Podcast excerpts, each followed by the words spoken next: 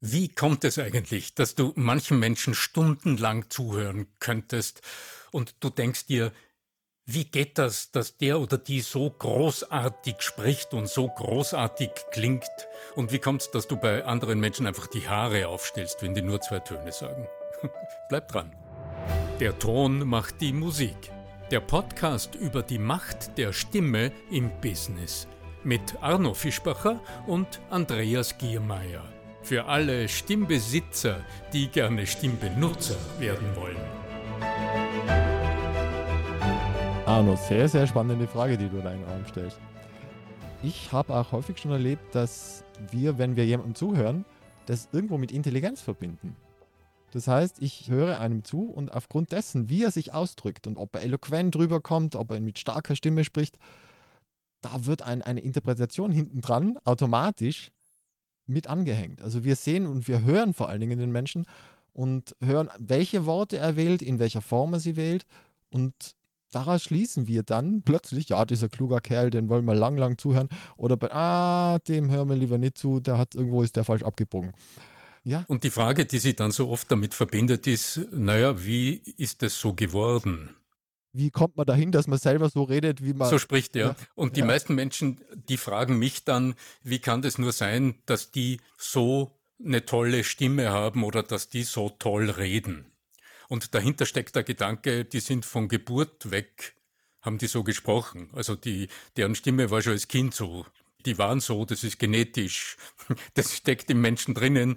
Der oder die, dieser Mensch ist so. Ja, das gute Auswahl, kann man heutzutage sagen. Ja. Klingt sie so oder klingt er so, ja. ganz genau.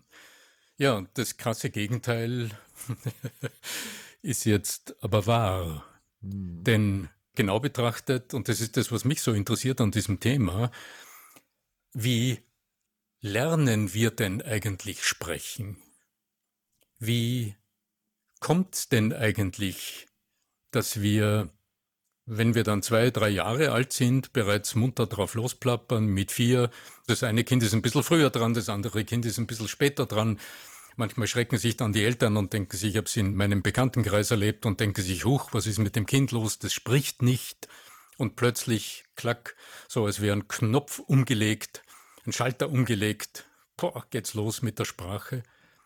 Aber woher kommt das eigentlich? Und das Spannende für mich ist, im Grunde ist es ein Prozess des Nachahmens. Wir lernen im Grunde nicht nur reden, aber vor allem sprechen und den Gebrauch unserer Stimme in der Kommunikation. Wir lernen es durch Nachahmung. Getrieben und motiviert von unserem unbändigen Willen, uns mitzuteilen und uns unserer Umwelt verständlich zu machen, unsere Wünsche zu äußern, unsere Bedürfnisse zu äußern und auf das, was uns entgegenkommt, zu reagieren. Mhm. Aber im Kern ist es Mimikry, es ist Nachahmung. Spiegelneuronen im besten Sinne, ja. Und natürlich Sprachzentrum ist auch am Anfang noch nicht so ausgebildet, als dass wir sofort losquatschen könnten. Also viele sagen jetzt, Mädchen können es eher, aber das weiß ich nicht, ob das irgendwie nachgewiesen sein mag. Vom Grundsatz her geht es aber auch darum, glaube ich, als Kind hast du nur die Möglichkeit zu schreien. Ob das Kind jetzt Bauchweh hat, ob das Kind Hunger hat, ob das Kind Schmerzen hat, du hast keine Ahnung das schreit einfach. Und dann ist allein schon die Intention da, sage ich mal, die Motivation groß genug, wäre schon gut, dem jetzt zu sagen, ich will eigentlich was zu essen und nicht irgendwie eine Schmerzcreme oder umgekehrt. Ja? Ich will nicht noch ein Flascherl und eigentlich habe ich Bauchweh. Ja, genau. Das ist die Unmöglichkeit, sich sachlich zu artikulieren, sondern man drückt, das Kind drückt die Befindlichkeit lautlich, also stimmlich aus. Und das tut es ja nicht nur beim Schreien, sondern das tut es auch beim Glucksen, also wenn es Wohlgefühl äußert oder wenn es Spaß hat durch etwas, wenn es Anregungen erfährt, wenn irgendwas, wenn das Spielzeug irgendwie wippt und flippt und der Kopf mitgeht und das Kind neugierig ist, äh, das äußert sich stimmlich. So, wenn wir uns aber jetzt mit der Frage beschäftigen, wie kommen wir als Erwachsene dann zu der Stimme, mit der wir uns, zu der Sprechweise, mit der wir uns als Erwachsene artikulieren, sind wir demgemäß zu 100 Prozent abhängig davon, wie uns unser Umfeld in den ersten Lebensjahren sprachlich, stimmlich, ausdrucksmäßig, kommunikativ prägt? Denn das wäre jetzt der logische Schluss. Und manchmal erlebst du vielleicht auch Menschen, bei denen hast du den Eindruck, die äußern sich genauso, wie es ihnen in ihrer Kindheit widerfahren ist.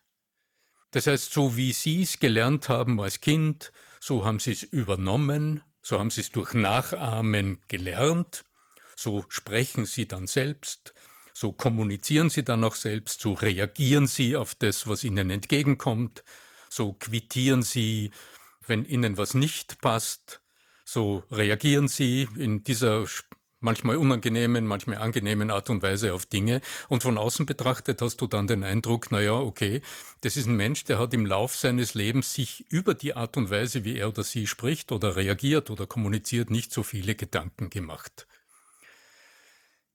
Jetzt entwickeln sich aus dem im Grunde zwei große Fragen. Die zweite Frage wäre, naja, wie reflektierst du dich im Lauf des Lebens und wie weit emanzipierst du dich im Lauf des Lebens gegenüber deiner Ursprungsfamilie, also im Grunde gegenüber dieser ersten Prägungen, die dir widerfahren sind, die du erfahren hast in den ersten Lebensjahren. Aber die zweite Frage, und die interessiert mich heute ganz besonders, wie schauen denn die Vorbilder aus? Welche Rolle spielen denn die Vorbilder, die wir in den ersten Lebensjahren und auch noch in der Schulzeit mit denen wir da konfrontiert sind. Naja, und dann möchte ich natürlich noch sagen, es gibt ja auch adulte Neurogenese, wie es auf schön Deutsch heißt. Also du hast ja als Erwachsener, egal welches Alter du hast, immer die Möglichkeit, dir noch eine andere Sprachebene mit drauf zu schaffen. Also natürlich, wenn du drei Jahre oder fünf Jahre alt bist, ist es einfacher. Aber wenn du jetzt zum Beispiel in ein neues Arbeitsfeld eintauchst und da ist äh, plötzlich eine andere Art mhm. von Rhetorik und eine andere Art von Vokabular gefragt. Also angenommen, du warst bisher in der Stadtpolitik tätig, wo halt dann alle irgendwer so geredet haben und das hat halt schon du halt so geredet hast, aber hat ja jeder verstanden. Und wenn du dann plötzlich auf die nächste... Soll, sollen wir noch irgendwie Untertitel einblenden ja, also für unsere Richtung, norddeutschen Zuhörer? Genau, und dann ist halt die Frage, äh, wenn jetzt beispielsweise zum Bundespolitiker aufsteigen möchte, dann wäre es vielleicht ganz gut, da tatsächlich eine andere Art von Rhetorik einerseits, aber vor allen Dingen auch Vokabular hinzukriegen. Und äh, ja, da gibt es halt dann so Trainer wie dich, aber das braucht in der Regel gar nicht, wenn man denn wüsste, dass äh, allein schon das sich damit umgeben, allein schon nur wenn man es hört, passiert schon ganz viel im Gehirn. Stichwort auch Sprachenlernen im Birkenbiel. Also die hat ja dann einfach nur die fremdsprachigen Texte eingeschalten, ohne was zu tun damit. Ja? Mhm und nebenbei laufen lassen, Exakt. um so eine Art Priming äh, zu gewährleisten. Genau, genau. Ja, die Hirnbahnen genau. bilden sich. Hm? Mhm. Einfach nur durchs passive Zuhören. Genau. Ja, das ist ein erwiesener Fakt. Mich erinnert die Diskussion immer wieder an einen Satz meiner geschätzten Kollegin Ingrid Amon, mit der ich äh, Stimme.at vor 20 Jahren gegründet habe, die da auf die Frage nach dem Dialekt in der Business-Kommunikation mal gesagt hat, so treffend, naja, man kann schon hören, wo du herkommst. Das wäre ein Kolorit und durchaus auch erwünschtes. Aber es wäre durchaus auch günstig, wenn man hören kann, dass du dort nicht stehen geblieben bist. Also das heißt jetzt im Hinblick auf die regionalen Färbungen. Es ist gut hörbar, ob du dein ganzes Leben in ich sag's mal, in deinem Tal, weil du zuerst so tirolerisch gesprochen hast, verbracht hast, oder ob du im Lauf des Lebens auch andere Spracheinflüsse mitgenommen hast und antizipiert hast, also als mögliche Sprachebenen, auf die du wechseln kannst, übernommen hast. Und das ist das Stichwort. Das ist das Stichwort. Ich habe tatsächlich als Lehrer gearbeitet, kurzfristig zumindest, und habe es da auch erleben müssen, dass manche Schüler tatsächlich nicht dazu in der Lage waren, die Sprachebene zu wechseln. Also die haben irgendwie daheim mit ihren Eltern irgendeinen Umgang gehabt und mit ihren Kumpels, ja, jetzt, jetzt komm her, da erzähl was, was also diesen Sing-Sang, ja. Und genau die Ebene haben sie den Lehrern gegenüber äh, gezeigt und genau die Ebene verwenden sie dann auch beim Bewerbungsgespräch und beim Kundengespräch. Und dass da kein Wechsel, keine Möglichkeit da ist, zu wechseln auf die andere Sprachebene, dann ist es einer der Skills, also da hilft fast das praktische Vermögen dann gar nichts mehr, wie toll der eigentlich wäre, wenn er so spricht. Es kommt aus dem heraus aber auch eine ganz interessante Forderung an die Lehrer und Lehrerinnen zu. Denn wenn die Menschen, die jetzt hier als prägendes Vorbild wirken, im Sinne dann des Nachahmungseffektes, und die selbst nicht in der Lage sind, an hochdeutschen grammatikalisch richtigen Satz mit einer einigermaßen, naja, sagen wir mal Hochdeutsch, ich will jetzt nicht übertreiben, es muss ja kein Bühnendeutsch sein, aber sagen wir mal gepflegte Umgangssprache, grammatikalisch richtig formuliert. Wie heißt das? Der Genitiv ist dem Dativ sein Tod. Ja? Also Ach, wo, sich, ja. Äh, wo bestimmte Formulierungen einfach richtig formuliert sind, das prägt. Also das ist auch ein Appell an Schule und natürlich auch an Führung, an alle die, die in der Berufsausbildung tätig sind, mal zu schauen, welches Vorbild geben sie ab. Also in der Umgangssprache sprechen ist in Ordnung und man verständigt sich auf der Amikal, in der, also im amikalen Gespräch verständige auch ich mich umgangssprachlich und ich stelle mich dann auf meine Gesprächspartner ein. Aber gerade in prägenden Situationen scheint es mir wichtig, dass äh, die Bezugspersonen auch in der Lage sind, selbst die Sprachebenen deutlich zu wechseln, um hier als Vorbild äh, zu dienen. Jetzt, ähm, das Wort war wichtig, ja. Ja, deutlich. Also hier ist die Frage, gibt es dafür auch Ausbildungen? Und nach wie vor ist also zumindest in Österreich in der Schulausbildung das Stimm- und Sprechtraining so gut wie nicht vorhanden. Also es gibt Ansätze und auch das Austrian Voice Institute und Kollegen haben da also tatkräftig in den letzten vielen Jahren daran mitgewirkt, dass in der Auswahl von Lehramtsstudierenden hier also bereits erste Trainings erfolgen oder Screenings gemacht werden etc. Aber das ist ein Tropfen auf dem heißen Stein. Hier gibt es nach wie vor, denke ich, großen Bedarf und das gilt genauso nicht nur für die Ausbildung von Lehrern und also Lehrenden, auch an den Hochschulen, sondern auch in der Ausbildung von Führungspersonen, Führungspersönlichkeiten, von Menschen, die Verkaufsausbildungen leiten, die Ausbildungen in Kommunikationsberufen leiten. Im Verkauf würde ich noch was ergänzen wollen, nämlich da ist vor allen Dingen auch der empathische Faktor, glaube ich, wichtig und das sich einstellen können auf das Gegenüber. Weil wenn ich jetzt nämlich gelernt habe, ich muss eine hochdeutsche Sprache sprechen und komme jetzt in einen extrem bäuerlichen Betrieb an, wo ich vielleicht Landgeräte, Landmaschinen äh, verkaufen soll und ich komme da daher und spreche in dieser hochgestochenen Sprache und dann denkt sich der, was will der Mann von mir? Was will der Mann von mir?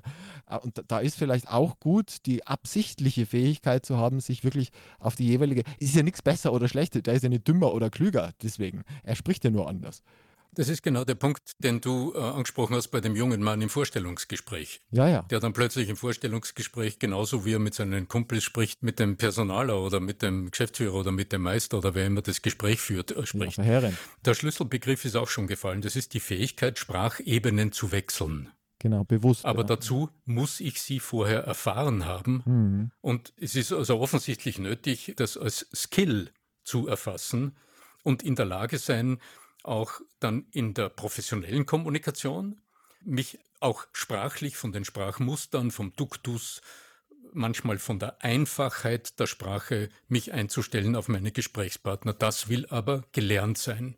Und dafür braucht es wieder Vorbilder. Dann sind wir wieder beim, sind wir wieder beim Anfang unseres Gespräches. Und auf allen Ebenen, auch in der Wissenschaft. Ich habe ja auch in der Wissenschaft ganz viel zu tun gehabt. Da gibt es ganz tolle Professoren, die Wunderbares erforschen. Und wenn sie dir da was erklären wollen und du nicht in dieser Blase drinnen bist, deren Vokabular nicht äh, ganz bei der Hand hast, oder in diesen ganzen Technikberufen, wo dann praktisch nur mehr Englisch gesprochen wird, fast, also Deutsch, aber nur mehr mit englischen Worten. Also, ja. Hm. Da hat dann jemand was downgegradet, bevor er was abgeloadet hat. So, ja? ja, genau, innerhalb der Blase. Ja bleibt äh, für mich nur noch die Frage, was kannst du denn praktisch tun, um diese Fähigkeit, die Sprachebenen zu wechseln, was kannst du denn praktisch tun, um diese Fähigkeiten zu trainieren? Und ich denke, es ist völlig einfach.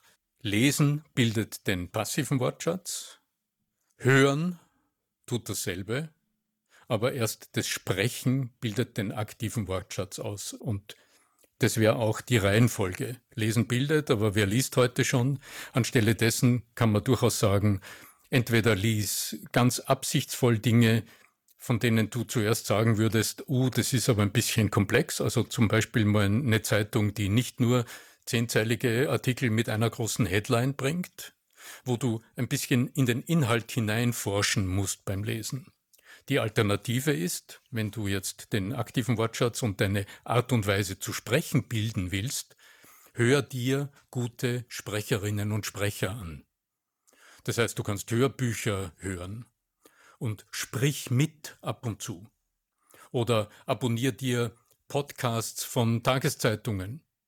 Die sind oft sehr kurzweilig, sind kurze Meldungen, dauern oft nicht besonders lang und dort findest du sehr oft professionelle Sprecher, die gut sprechen. Sprich mit, imitiere den Duktus der Sprechenden, mach dir einen Spaß beim Autofahren, dreh dir das Autoradio auf, auf dem Wortsender und sprich mit und imitiere die Sprechweise der Menschen, die du hier hörst. Ein veritables Mittel Imitation ist das, wie wir die Nutzung unserer Stimme und die Art, wie wir sprechen, lernen, sei es als Kind oder so wie heute als Erwachsene. Da schließt sich der Kreis zum Anfang mit den Kassettenkindern und irgendwann einmal der seht unsere Zuhörer daheim dann schon nur mehr Töre, Töre. Oder wie Pumuckl, ja. Und weiß ich es ja. ist gut, ja. ja. Ja, es ist eine wunderbare Übung, darüber haben wir schon öfter gesprochen. Einfach, wenn du Kinder hast, äh, liest den Kindern was vor. Ja, und nimm die Rollen ein. Das wäre doch ganz toll. Das ist eine schöne Übung. Einfach am Abend, da kannst du austesten.